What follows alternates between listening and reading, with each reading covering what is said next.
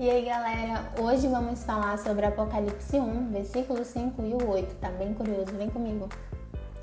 E da parte de Jesus Cristo, a testemunha fiel, ele é o primeiro filho que foi ressuscitado e que governa os reis do mundo inteiro. Ele nos ama e pela sua morte na cruz nos livrou do nosso pecado.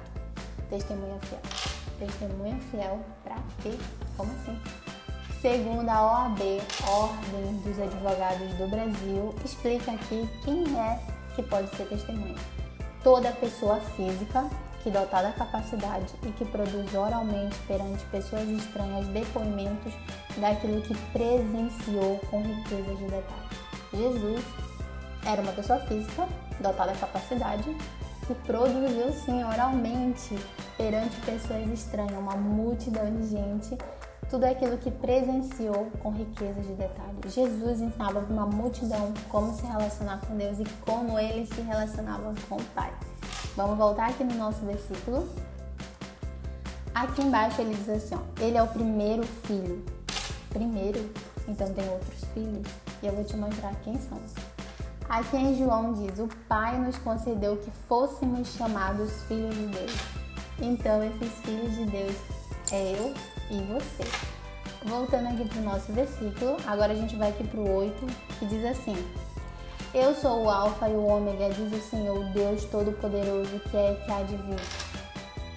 Alfa e Ômega, o que, que significa isso? Segundo o dicionário, Alfa é a primeira letra do alfabeto grego, que corresponde à letra A aqui do nosso alfabeto, e Ômega é a última letra do alfabeto, que pra gente é a letra Z. Então é como se fosse aquela expressão, ele sabe tudo, de A a Z. Então Deus, ele estava lá no início como alfa e vai estar tá no final como Z, como ômega. Então, eu quero te falar que Isaías também teve essa pergunta, só que Deus respondeu. Quer ver?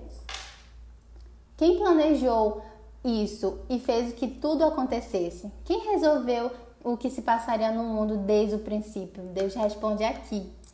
Foi eu, o Senhor, eu estava lá quando tudo começou e lá estarei quando tudo terminar. Você tem uma história e ela tem início e fim.